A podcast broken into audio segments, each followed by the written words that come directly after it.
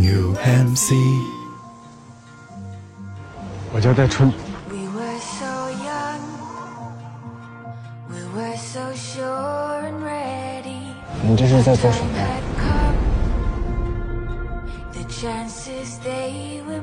你是不是很想出去去过太多的地方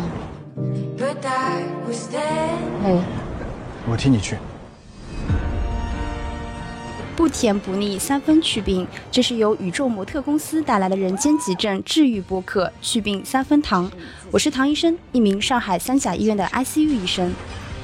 你能不能就当没我这弟弟啊？他根本就不想要你我想留在这儿。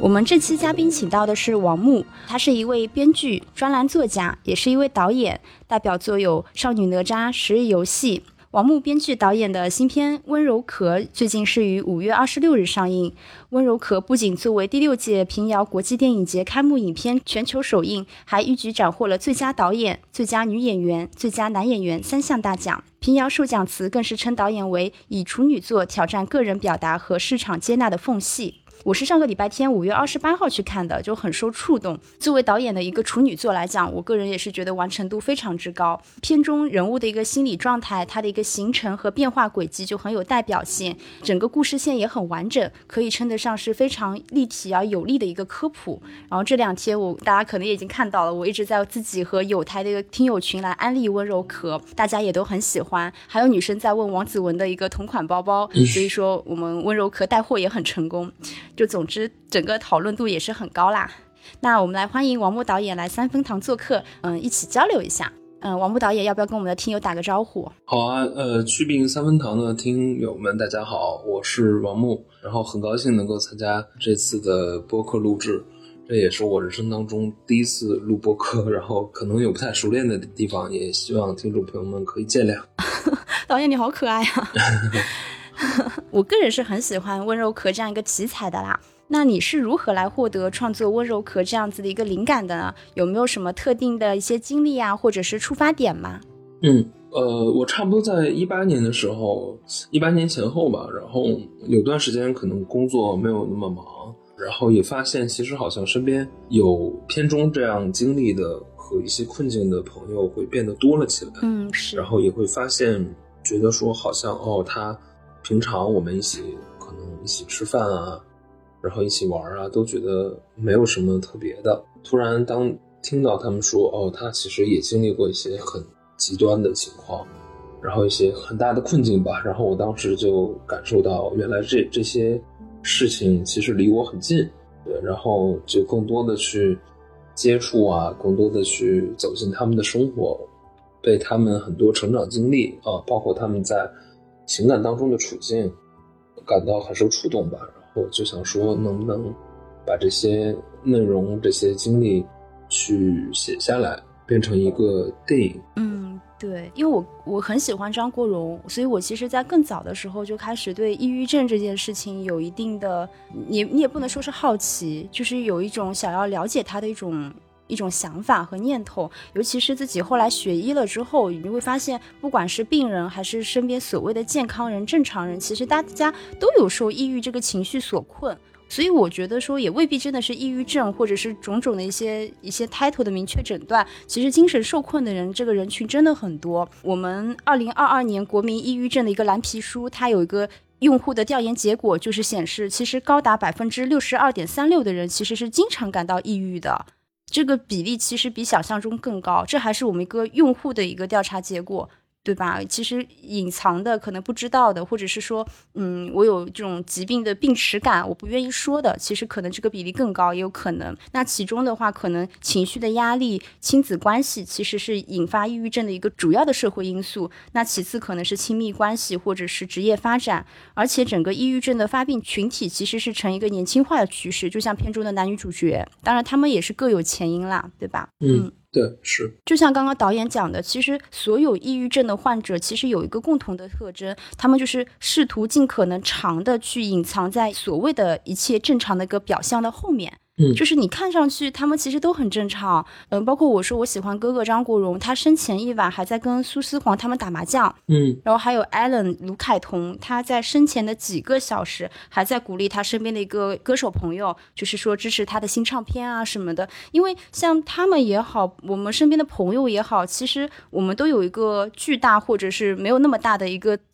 自控能力在那边，然后我们也有一个，比如说意志力，强大的一个意志力，都会使他们去履行所谓的每日的一个义务，然后把病痛留给了自己，他不会让身边的人有所察觉，所以这个其实也能够解释说，哎，为什么这些人好像如果不是自杀的话，我们都不知道他有抑郁症这件事。对对对，嗯。是，嗯，我有一些跟我关系没有那么近吧，但是其实也认识的朋友，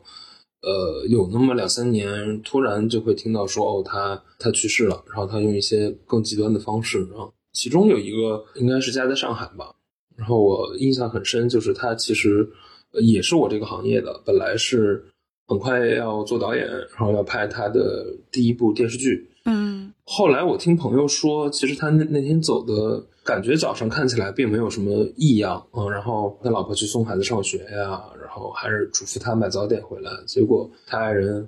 早上回来之后就看到他在家里面就用了一个很极端的方式吧，就离开这个世界了。嗯嗯，然后那之前我跟他有过一段时间的一起工作，我会觉得他其实很健谈，然后每天都感觉很很阳光，然后很快乐，嗯，会给我们讲笑话呀，讲他以前的各种经历啊。对，但是听到那个消息之后，我还觉得很震惊，嗯，然后再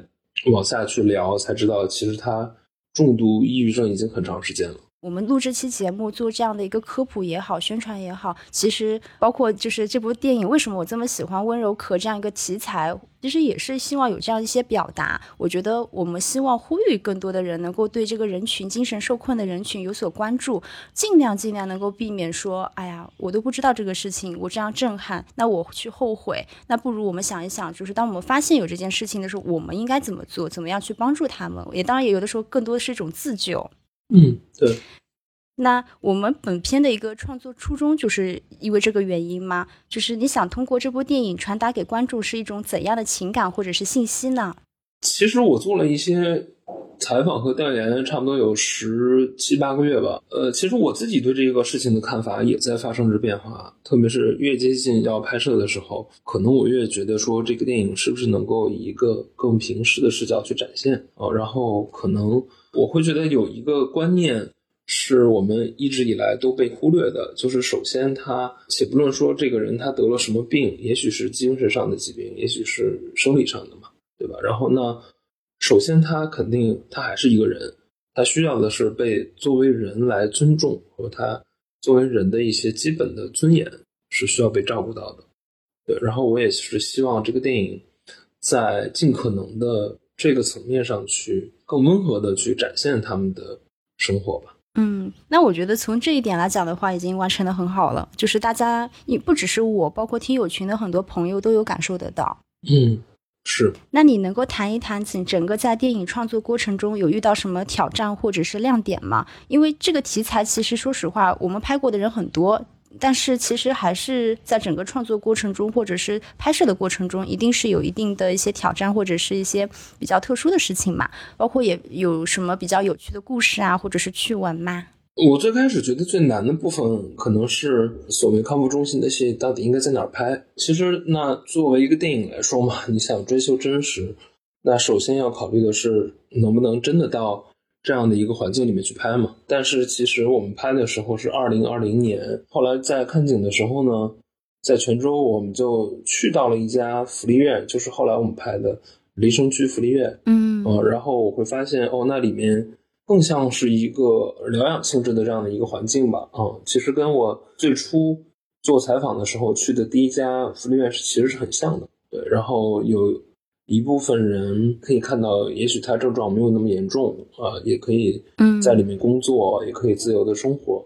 对，然后我就想说，那也许在这里面来拍这个电影是比较合适的，包括说他的跟城市的关系，因为其实影片当中能看到，在那个福利院的天台嘛，你可以看到这个地方跟城市的关系，但是呢，相对来说它又是一个更独立的一个世界。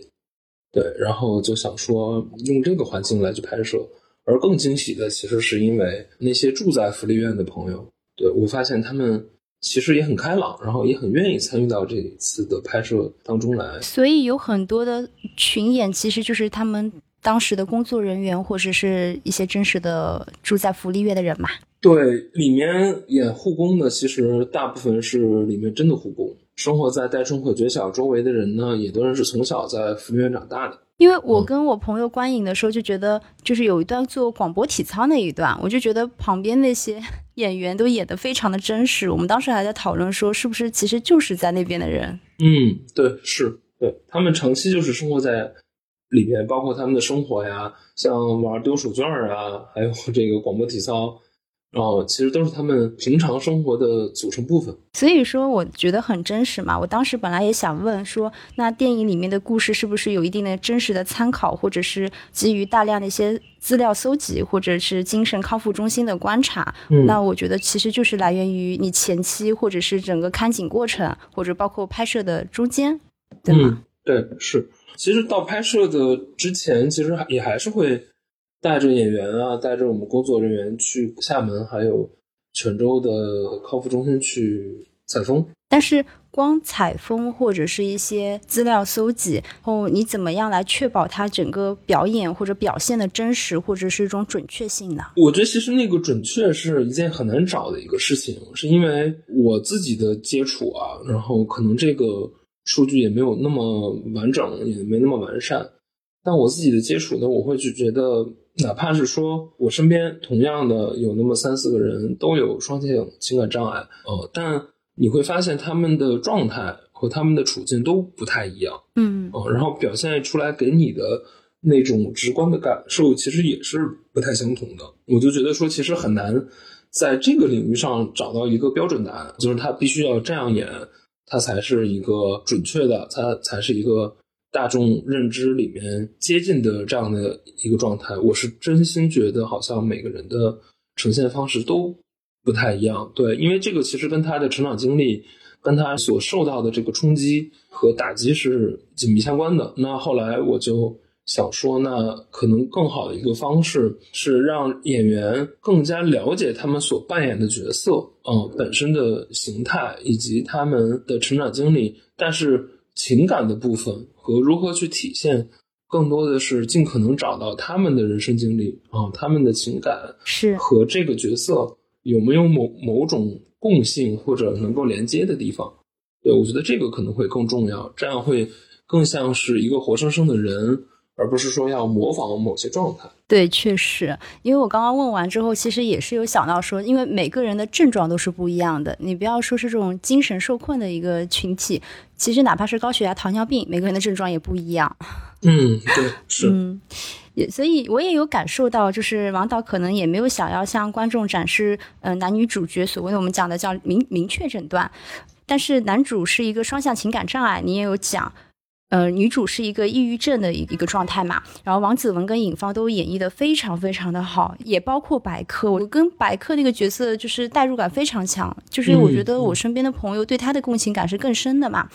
那对。回到王子文跟尹芳，包括张琪，张琪老师也演的非常好。像尹芳，她无论是那种肌肉紧绷的体态，或者是那种过度警觉的眼神，我当时是觉得有击中我，就完全有就是触动到我，我觉得太真实了。那有些导演他每个人擅长的点和他的特色不一样嘛？那你是怎么样有指导这个演员去调教或者是刻画这个角色？尤其是我非常好奇，就是对尹芳在男主角这方面出色的演绎。呃，我的工作方法可能稍微不太一样的是，我很少给他们讲戏，然后很少会跟他们说你必须要怎样怎样。嗯，在这个场景里面，你要从 A 走到 B，呃，你要做什么样的表情，或者某个时刻你需要哭。但更多的呢，我会去聊说，呃，可能这场戏要拍的，我会帮他们回忆上一场戏是什么样子，或者。帮他们去想象下一场戏的感受，嗯，呃，然后尽可能的去用一些情感上的东西去填补他们在演绎的时候当下的那种感受吧，嗯，然后更多的呢就是用他们的发挥，然后我做一个记录和捕捉的一个一个状态。哦，明白。然后有的时候呢，其实会有很多很意外的一些收获吧。比如说像银纺扮演戴春，对，呃，我就之前从来没想过说，哦，他在形体上或者肢体上会贡献出来哪些不太一样的一些一些特质。然后后来发现，在现场确实能够察觉到一些他呃独属于他。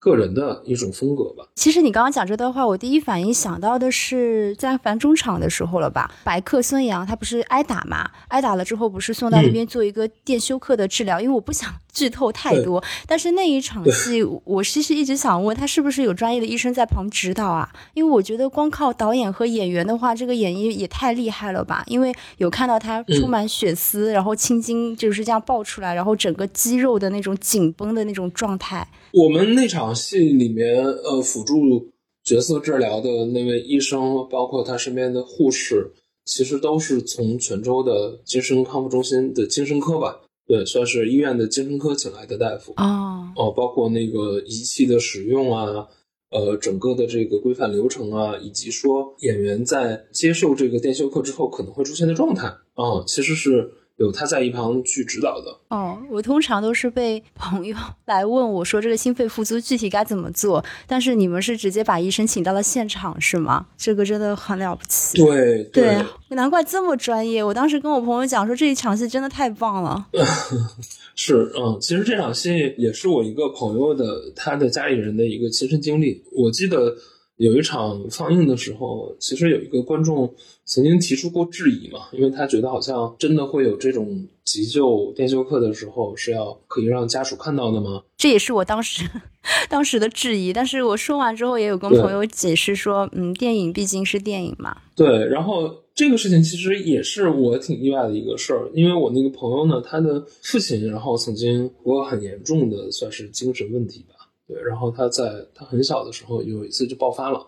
爆发了之后呢，他们的家里人都说，都劝他母亲把他父亲送到医院去嘛。然后，呃，那是第一次也是唯一一次，他母亲决定打幺二零把他送了过去，送了过去，马上就是用电休克的治疗，全程他母亲都是看在眼里的。嗯，整个那个场景可能对他母亲的触动是很大的。然后从那之后，不管怎么样，他母亲都没有把他父亲。送过去，因为她会觉得，当时她看到那个场景，她觉得她很对不起她的丈夫。我明白，我能够理解，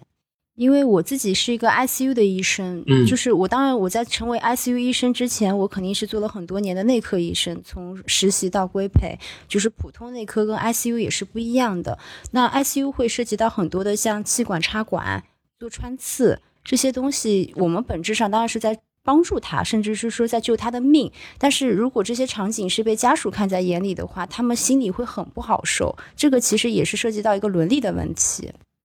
嗯，对，当然就是拍电影嘛，这个多少肯定为了这个艺术创作得稍微的高于现实，或者说跟现实保持一些距离吧。但毕竟，我觉得电影就是电影。对我，我们需要在电影里面可能看到的，更多是一个情感的表达吧。对，是的，我也是这么跟我的朋友解释的。电影就是电影，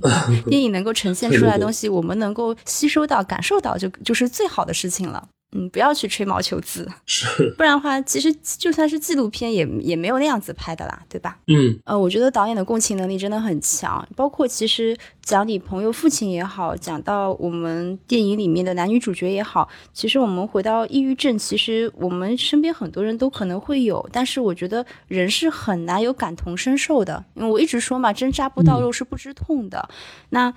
我我们一经常会说，抑郁症的反面其实不是快乐，而是活力。我为什么会很觉得王子文或者是尹芳的一个表现非常好，是因为起码从这一点上，我是从王子文的角色上有看到一个真实的表现，就是他抑郁的反面不是快乐，而是活力这件事情。嗯。对，因为抑郁症的患者的一个共性就是对一切都失去了兴趣，他失去了感知和感受的能力。就不管他呈现出来是什么样子，包括其实我私下有跟你讲过，有很多另类的抑郁症，比如说微笑型的抑郁症，这个当然已经是另外一个范畴了。这些人他们都是在自我的否定、自我的厌恶、自我封闭的一个心境里面，就是越陷越深。所以我们有一句很有名的话嘛，说抑郁症的世界不是地狱，而是深蓝色的海。嗯，其实像抑郁症的主要表现，嗯，主要的话是，比如说情绪低落，整天忧心忡忡、郁郁寡欢，然后他那种痛苦煎熬，可能是使他无法自拔。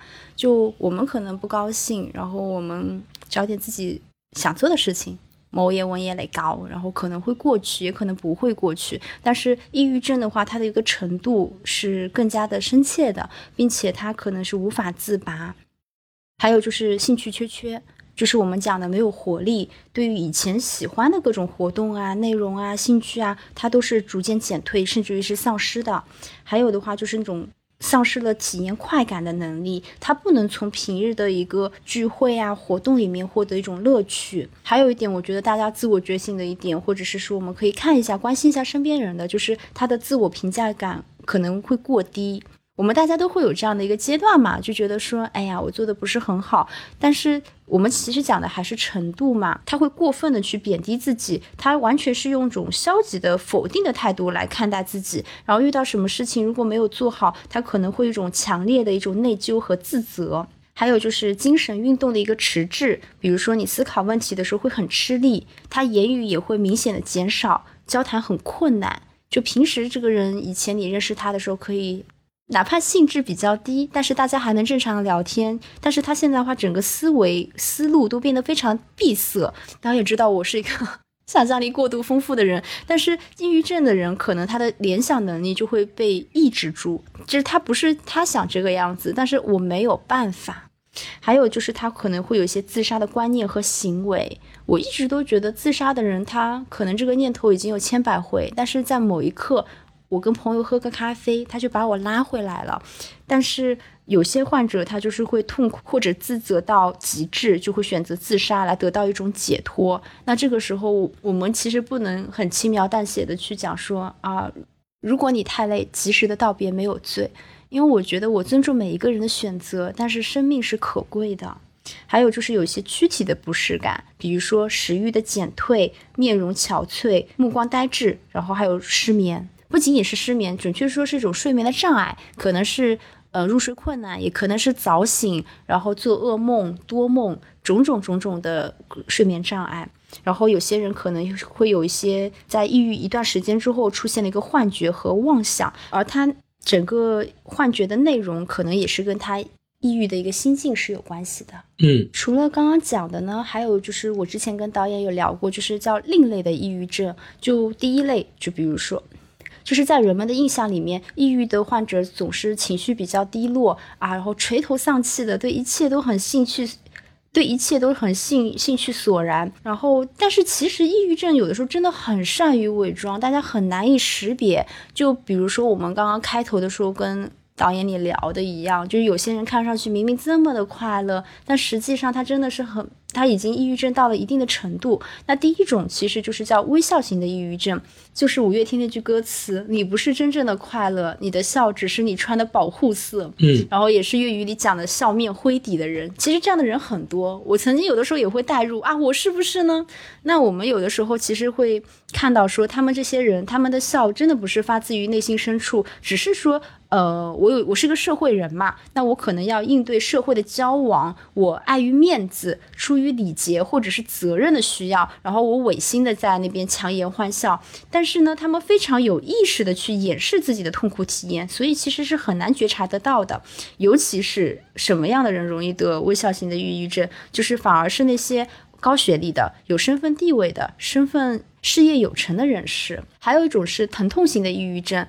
它的一个主诉是身体的某些部位疼痛为一个主要的临床特征的，尤其是它疼痛的部位不固定，而且往往可能是不是一个部位，它头痛、胸痛、背痛、关节痛、胃痛啊，就是那个布洛芬小人，对。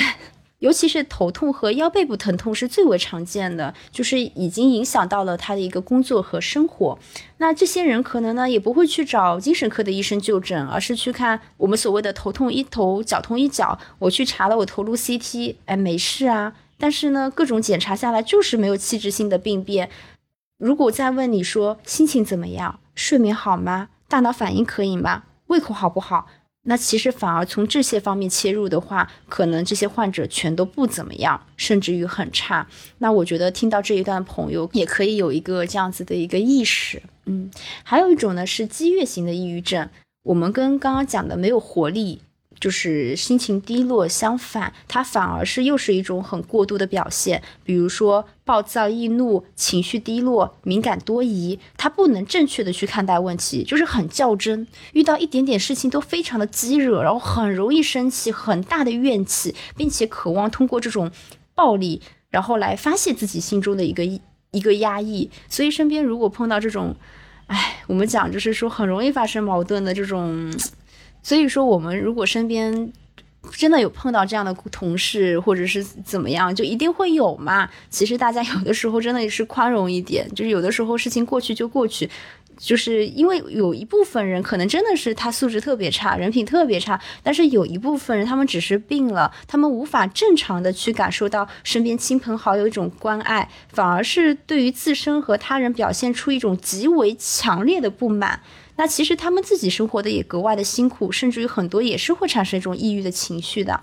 那第四种呢，就是勤勉型的抑郁症。就是勤勉型的抑郁症患者呢，就是表现为一种工作狂的状态，精力非常的旺盛，然后工作很积极，特别特别积极，就是眼里有活，就像祝无双啊，祝无双不是，祝无双只是单纯的这样的一个性格，就是他是表现为工作狂，就什么活都抢着抢着干，放着我来，然后就是不会让自己一刻不得闲，他不会让自己放松下来的，因为放松下来之后，他会有一种内疚感，有一种负罪感，然后反而试图用这种废寝忘食的工作来转移一个注意他有一种赎罪的心情在那边，但是他一旦披上这种勤奋的外衣，其实就也会很容易被周围的人忽视。那你还可以再分享一些关于抑郁症的一些常见的认知，或者是对于抑郁症痛苦体验的一些理解吗？我其实最早的时候也会觉得说，好像抑郁症本身是不是因为某一段时间的某些不太开心或者不太顺利的一个经历吧？啊，然后我会。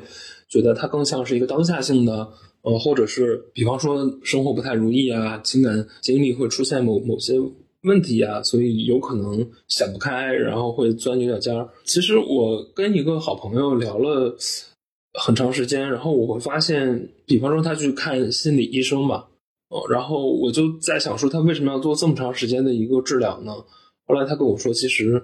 呃，他不断的跟心理医生聊，才会发现哦，原来。真正的使他不快乐，或者使他抑郁的那个种子、那个因素，其实是在他很小的时候发生的一件事情。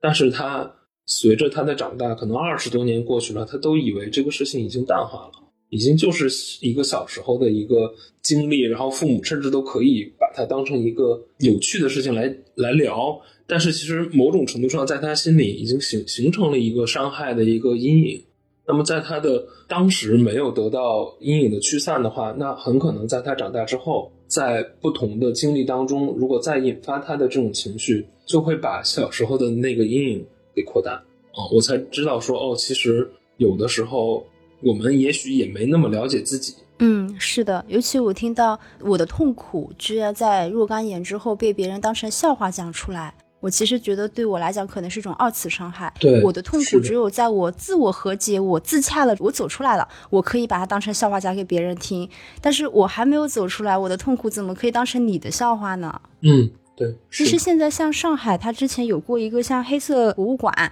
嗯，我当时也有去过，也有推荐给身边很多的朋友。它在场馆的入口会有模拟医院一个挂号处，然后它的讲解员就是穿着一个病号服，然后来给你讲解，可以融入更强那种代入感，就好像是真正的病人在给你讲述他的故事一样。然后里面也有很多病人的日记或者是药物。我觉得其实现在也有很多越来越多这种所谓的博物馆也好，一些科普向的一些展览也好，其实都是已经。嗯，大家把这样精神受困这件事情看得越来越重视了。嗯嗯，我觉得其实也是一件好事。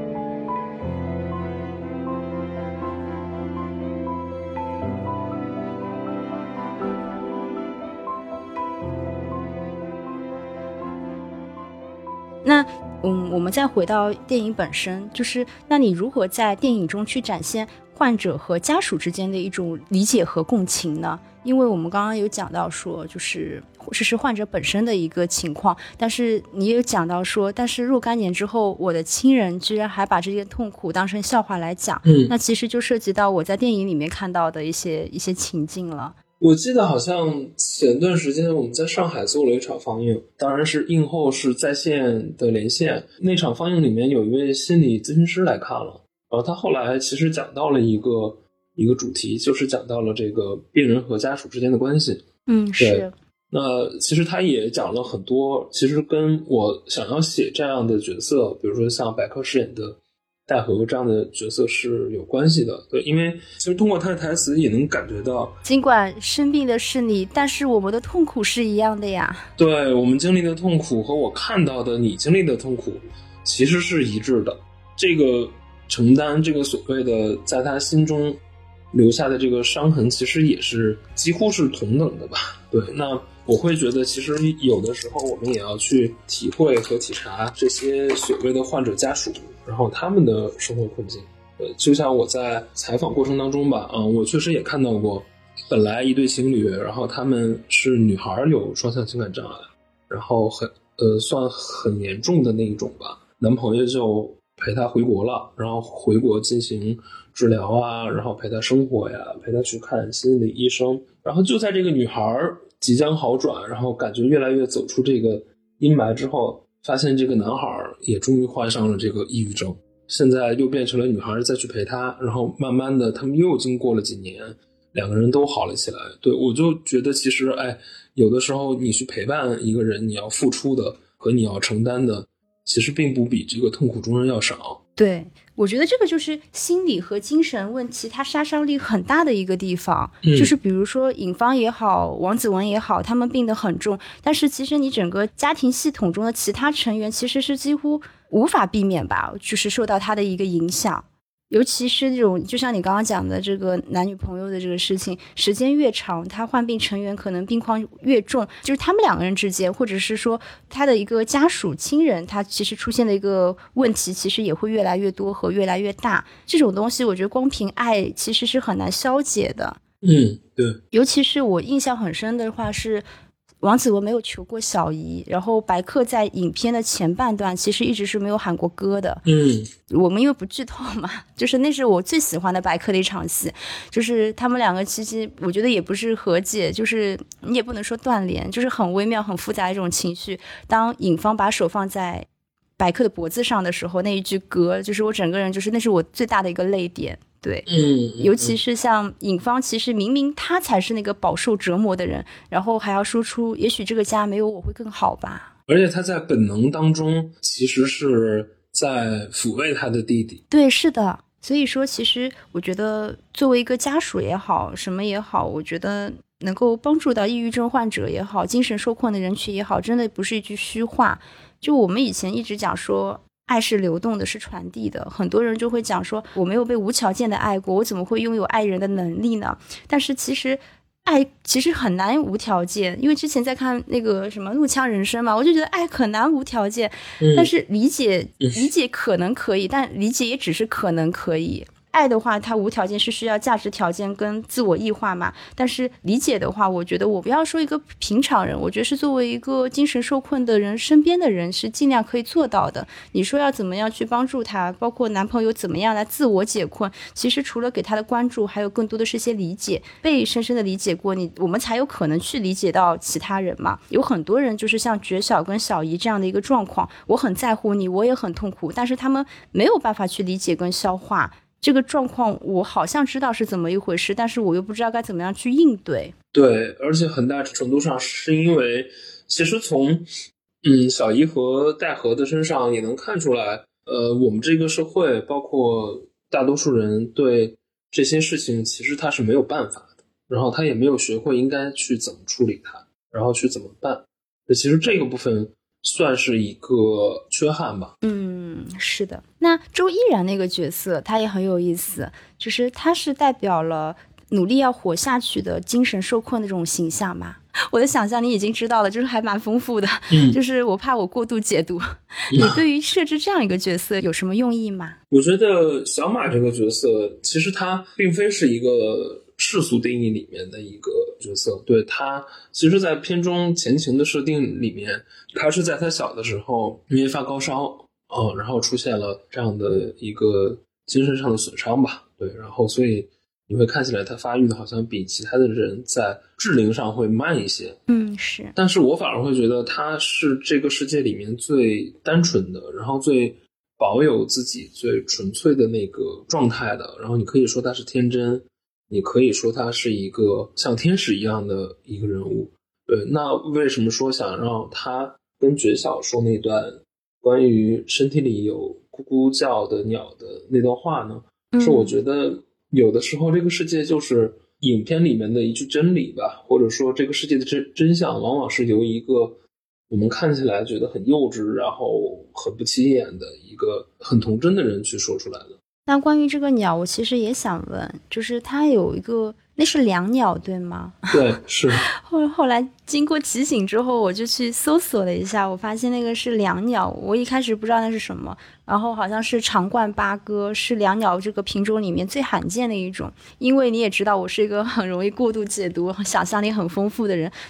所以你来澄清一下哈。那个两鸟的形象，我在我心目中啊，其实是代表一种感官的放大，就是比如说是我们社会人跟自然人之间他感受力的一种一种差。别，那可能是代表了这一代人的一个痛苦或者是爱。那你能够分享一下对两鸟这个意象的一个解读吗？我觉得你解读的那个角度特别好。对我当时想用两鸟这个意象，其实是因为看了一则寓言故事吧，啊，然后应该是克雷洛夫的一个寓言故事啊，里面讲述了两鸟，其实它是会模拟人去唱歌的啊，因为是八哥嘛。对，其实某种程度上，你会觉得他在试图像一个我们每一个正常人的样子。我是想到你，就是我该怎么理解这句话呢？你是说我们每个人其实都是有困在身体里的鸟吗？就比如说，我们为什么所困？比如说疾病本身、学业、工作、社畜，大家都是打工小狗，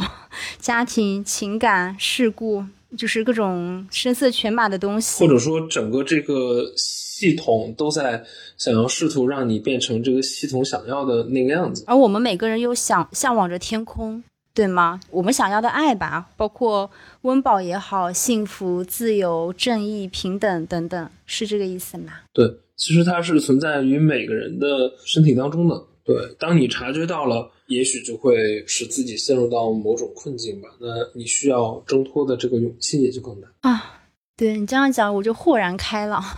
还是要自我和解，自我和解之后，这只困在身体里的鸟才能飞走，所以还是得靠自己。就包括其实最后那一段，就尹芳跟医生说的嘛，我从这里离开之后，真的会变好吗？然后我当时在想，不会啊，就是尹芳自我和解了之后，那只小鸟才真正的飞走了。嗯，对，其实就是人他需要自己去寻找自己爱的能力。嗯，这个事情我会觉得他是靠不了别人的，因为归根结底，可能人。想要先做到的，应该是先爱他自己。对，是的，不是说我们常规的觉得说，哦，你你生下来就要去在脑子里去想，你你的人生要忠孝仁义。我觉得其实人首先是先明白自己是一个什么样的人，然后先去学会爱自己的能力，珍惜自己的感情啊，我觉得才会能够去有勇气去爱别人，甚至说去爱更多的人吧，或者爱。整个世界，对，这就是以前小的时候我们听王菲的歌词嘛，自己都不爱，怎么相爱？怎么可给别人好处？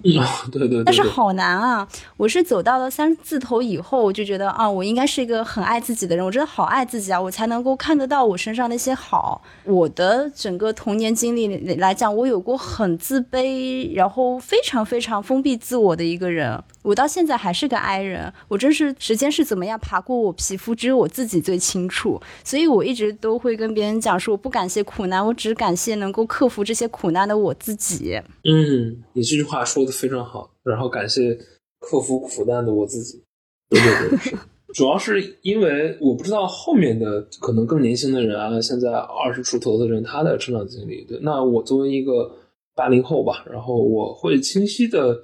感觉到从小到大你受到的肯定，然后所谓的得到的别人对你的关于爱的这种表达，其实是很少的。对，因为我们都缺少爱的教育。对对对，是。但是我们其实经常会得到就是一种教育模式，就是自我怀疑然后不断的自我怀疑、自我批判，然后从来可能自己都不太愿意和不太敢承认自己。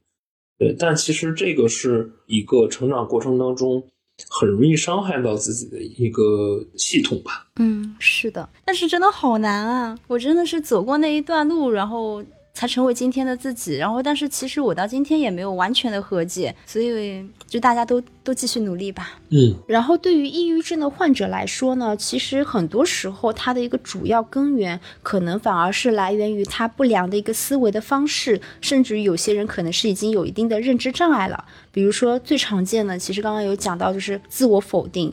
他很擅长否定自己的一些积极的情绪或者积极的行为。反而呢，当我有负面情绪或者负面行为的时候，反而就特别的宽容。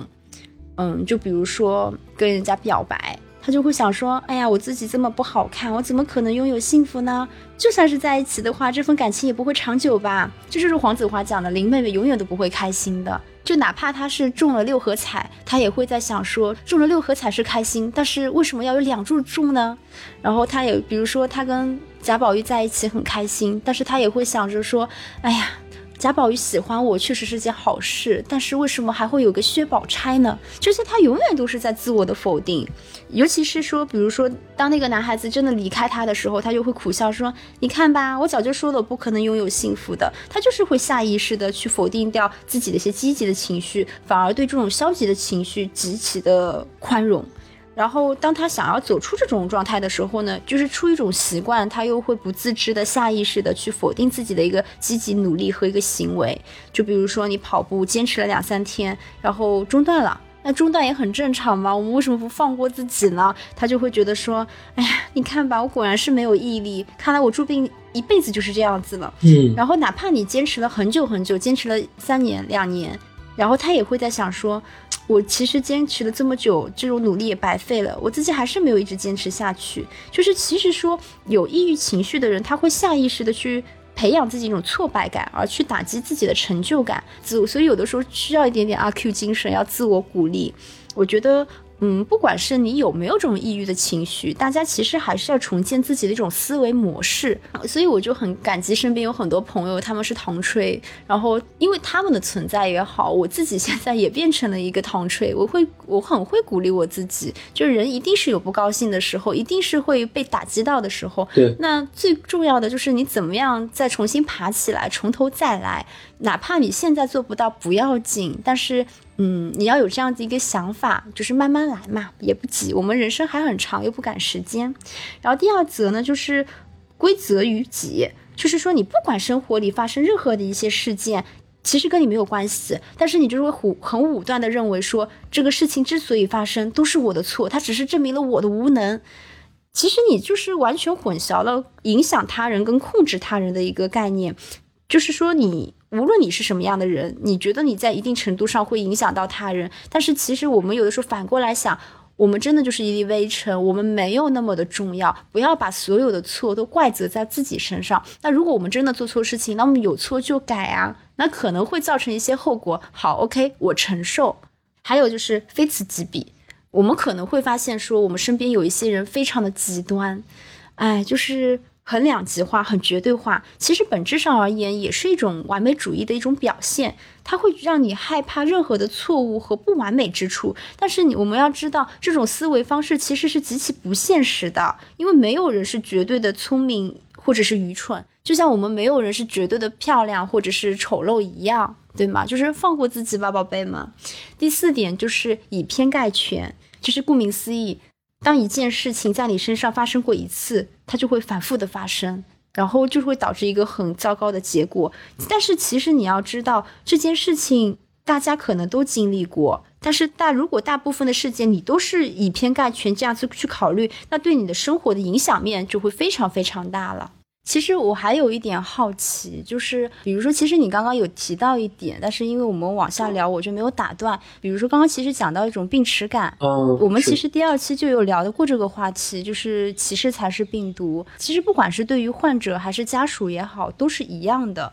就包括其实白客有一句台词嘛，就是你在想什么啊？你们俩都有病，怎么养孩子啊？我其实能够共情的，我能够理解他的感受，我不觉得他是一种歧视或怎么样，但是我能够明白他对于他们日后生活的一种顾虑，包括他自己这么喜欢小孩的一个人，他都没有敢要孩子，就是怕遗传。嗯所以说我不明白的是，你为什么最后还是让他们两个人就是义无反顾，完全没有一秒钟的犹豫，说啊，我我不想要这个孩子。孩子其实是一个很大的责任，包括对于新新手爸爸这种画面，我其实印象里最深的一定就是许鞍华《男人四十》里面张学友那一句“阳光变得温柔，而我也变得重要”。但是其实在这个情境里面，我觉得新手爸爸这个身份其实是很沉重的。嗯会有很多人会，也不是说质疑吧，会表示疑问，说为什么想让他们两个人义无反顾要这个小孩儿？我听到过这种声音，然后我也理解这种声音的发生，对。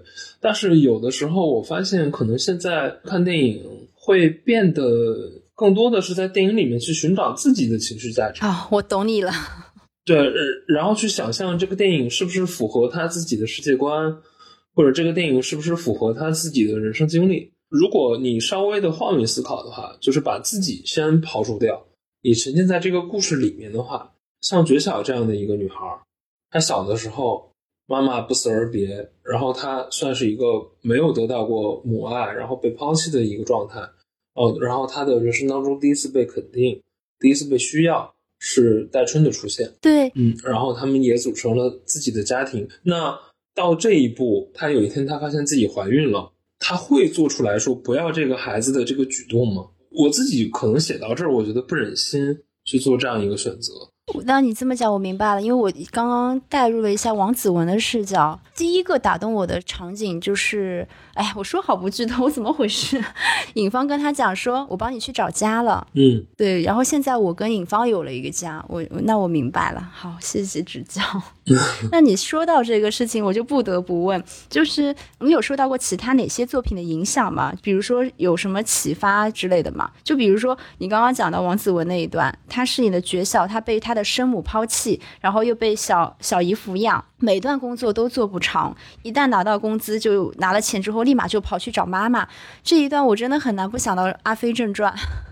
你知道吗？这这期其实我是提前的，我上个礼拜天就是看电影之前，刚刚好跟我朋友录了一期王家卫电影里的上海，嗯然后我们正好在聊《阿飞正传》，然后聊完录完吃完饭，刚好看到这一幕，我就在想说，哇，这也太《阿飞正传》了吧？但应该是巧合，对吗？嗯嗯，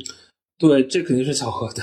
但是其实深陷这种处境关系的人，我觉得不在少数吧。所以其实你也没有受到过其他作品的影响，这又一次是我想象力过于丰富的结果。嗯，我觉得这个影响肯定是在的，但是这个影响可能不是一个显性的，因为其实你看这个影片，其实也能感觉到它并没有说哦，好像我这个镜头或者我这个运镜的方式，我要去致敬某某位大师，我可能自己的这个成长的经历和我对电影的某种想象吧，好像都觉得说更应该从人物的角度去出发。嗯就那你从人物角度出发的时候，难免会有一些你看过的电影啊，然后你看过这些电影所带来的一种内化的印象。但是有几场镜头设计跟转场，我个人是非常喜欢的。包括我们听友群里有个女孩特地向你转达一下，她最喜欢一个镜头就是尹芳被打犯病之后，她画面变成了一个模糊的一块玻璃在那边震颤，然后逐渐被红色覆盖，嗯，就是大家都很喜欢这个镜头。嗯，嗯嗯那个镜头其实是我们在拍摄现场的时候偶然想到的，然后觉得是不是这样做会会有意思。嗯，这个处理非常好，我非常喜欢。那如果你能够为电影增加一个特殊的一个视觉效果或者是特技的话，你会选择什么吗？就是它将如何来增强整个电影的氛围或者是故事情节？特技这个我还真的没有太多的想过，对，因为其实这个电影把我很多对这个故事的想象，好像差不多都实现了，对，但是可能有些地方确实因为经验的问题啊，然后因为各方面的原因吧，啊、也许它实现的没有那么好，对，但是嗯。就是我刚拍完的时候，包括在做后期的时候，也都会觉得说，哦，这个电影其实还有很多留有遗憾的地方。对，但是呢，到现在呢，我反而会觉得说，哦，这个遗憾其实也是这个电影本身嘛，它需要经历的一些事情。对，然后不能太多的去想这个问题。对，但是第一次能够拍成这样子，我觉得完成度已经非常高了。嗯，谢谢。那如果你能够穿越时空回到电影拍摄开始的时候，那你会给自己一个怎么样建议呢？因为你刚刚讲到，其实还是有一点小遗憾的嘛。嗯嗯，我觉得建议就是希望自己在准备的充足一点吧，然后准备的时间再多一点，可以会想的更更丰富一点。嗯，好呀，那我们也期待你下一部作品。嗯，谢谢谢谢。那在片尾的时候有一幕是。我们大家印象很深刻，就是尹芳他男主角浑身是血走在那个地下通道的一个场景，然后很多人就是很好奇嘛，因为他是跟小朋友，就是他那个梦境蒙太奇那个梦境是相承接的。他这样子一个浑身是血，然后爸爸说，嗯，会过去的。其实有一种我还你一个自由那种感觉，他其实是不是意味着一种重生？嗯嗯嗯，是的，是的，我我觉得是对自己的一个祝福吧。也许戴春这个角色还要需要一些时间，然后才能完全走出他的困境。对，但是我觉得当时的他的那个表现是可以证明他自己是有这个能力的。确实，嗯。然后，因为我很爱白客和孙杨，所以我其实很好奇，对我非常喜欢他们两位。那你为什么会选择孙杨来客串这样子两个镜头的一个角色啊？那你能够分享一下你跟孙杨之间合作的一些趣事吗？我们其实就只拍了一天，对，因为他的那两场戏都是在那一天去完成的。嗯，其实就是我很喜欢他，然后我也觉得他是一个从各方面都非常敬业，然后非常投入的一个演员。但是确实这个角色本身就是请他来帮忙嘛，然后也并不是一个多么多么长的一个工作时间吧，所以。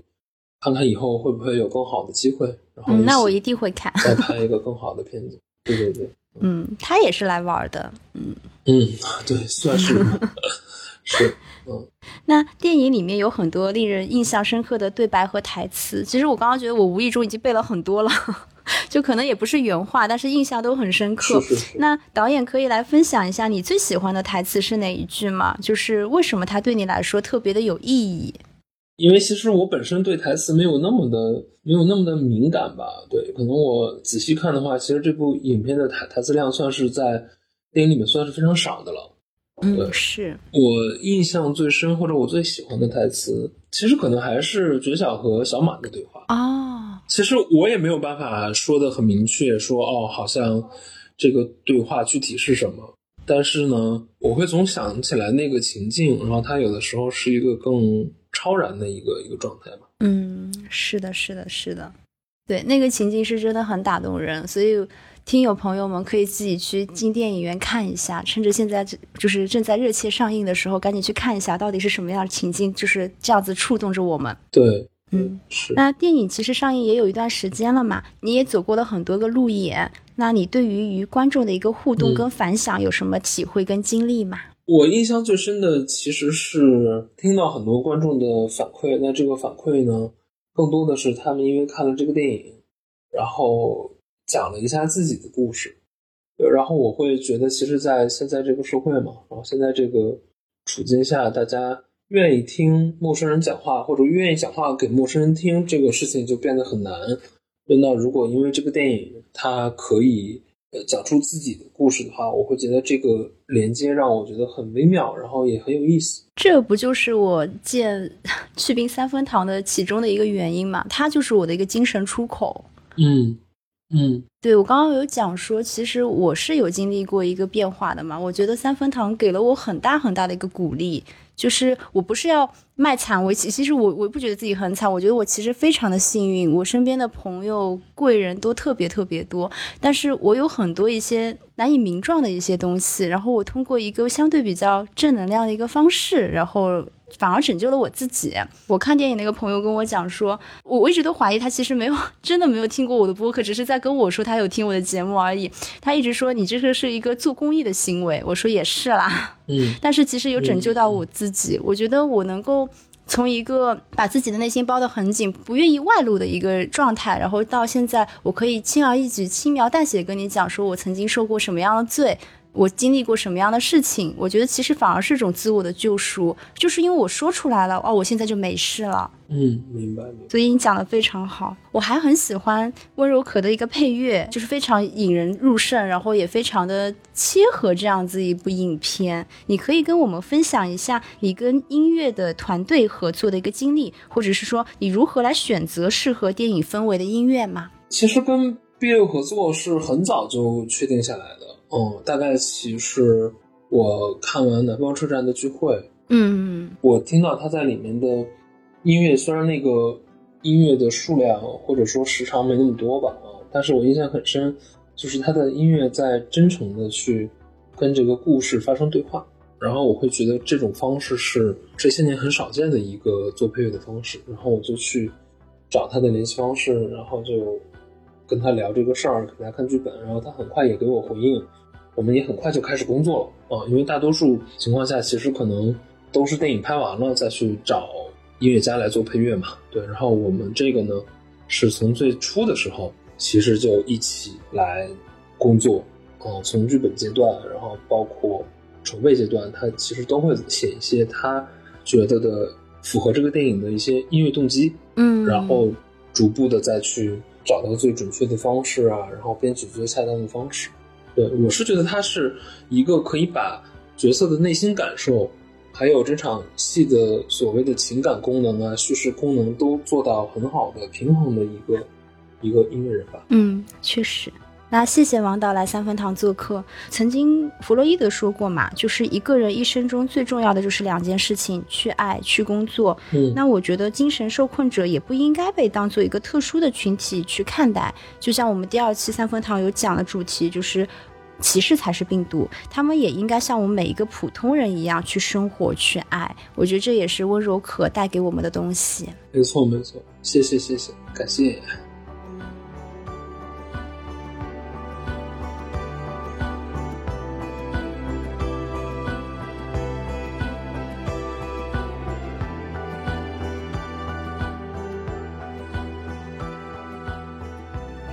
以上就是本期剧病三分堂的全部内容，感谢收听。另外，你在小宇宙、QQ 音乐、网易云音乐、汽水、Apple Podcasts、Spotify、喜马拉雅搜索“祛病三分堂”也都可以找到我们。希望大家多多订阅、收听、支持我们，也欢迎大家添加小助理“祛病三分堂”小助理加入三分堂的听友群，等着大家哟。以上。